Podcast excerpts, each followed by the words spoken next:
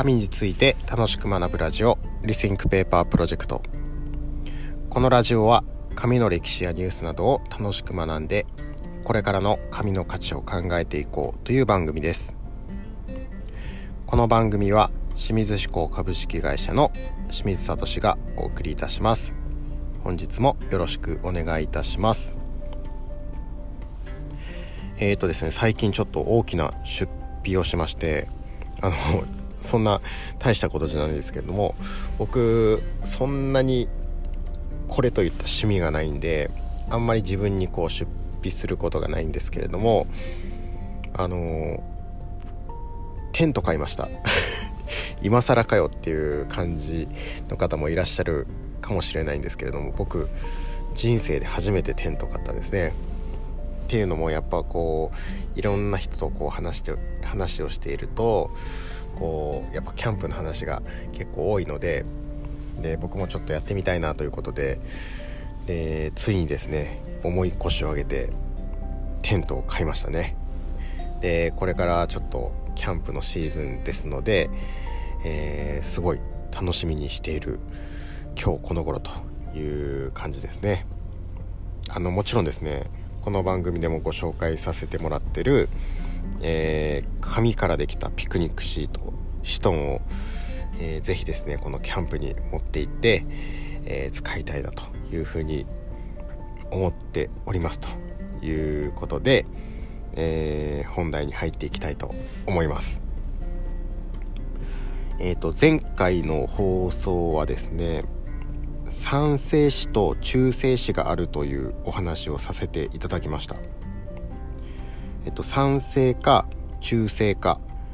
もしくは、えっと、アルカリ性かこれを判断できる有名な紙皆さんもご存知ですよねそうリトマス試験紙ですあの小学校の理科の授業で誰しもが興奮するリトマス試験紙ですね。えっ、と青色のリトマス試験紙が赤くなったら酸性で逆に赤色が青色になったらアルカリ性ですね。でどちらも変化しない場合は中性ですと。あの理科が、えー、苦手な僕が唯一ですね理科の授業で楽しかったやつですさてあのこのリトマス試験紙なんですけれどもなんで色が変わると思いますか？不思議ですよね。でそもそもリトマスって何っていうところからですよね。というわけで今回は、えー、名前は有名だけど最も謎が多い紙でおなじみのリトマス試験紙について掘り下げていきたいと思います。えー、さてですねまずはあまり気にしていなかったけれどもそもそもリトマスって何ってことですよね。えー、一旦ですね西暦1300年頃に遡らせてください。えー、今からですね約700年以上前ですねスペインの錬金術師アルナルドゥス・デ・ビラノバさんが、えー、リトマスが水素イオン濃度によって色を変えることを発明します。発見しますね。でこの方、えー、リキュールの祖とも言われていてリキュールの進歩にも大きく関わった方だそうです。あのちょっと僕今回初めて存じ上げたんですけれどもあのー、リキュールはたまにたしなんでいますので、えー、大変お世話になっている方でしたね。で、えー、このリトリトマスですね。リトマスって何っていうところに話を戻しますとこれリトマスゴケが持つ色素のことだそうです。でこのリトマスゴケですけれども名前に苔が入っているように見た目はですね完全に苔なんですね。あの庭園とかお寺とかでよく見かけるあの苔ですね。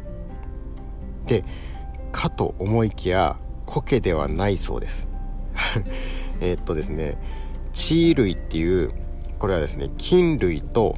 藻類が共生することでできた植物これに分類されるそうです。はい。でこのリトマスゴケなんですけれども主に地中海地方それから南アフリカ沿岸に分布しているので日本では取れないんですね。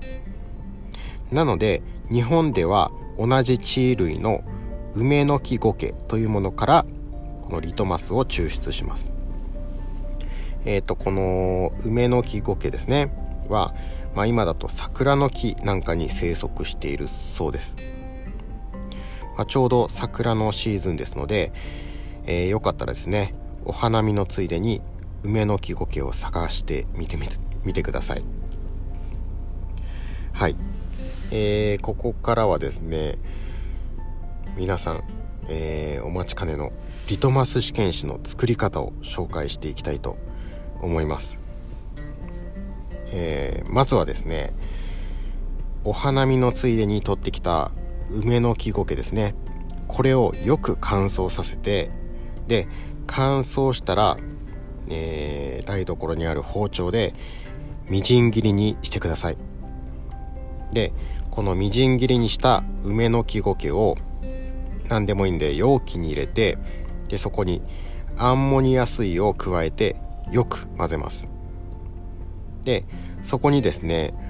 オキシドールを加えたら、えー、このアンモニアが止まないように蓋をして暗い場所に移して約1ヶ月間保管します。でその間ですね、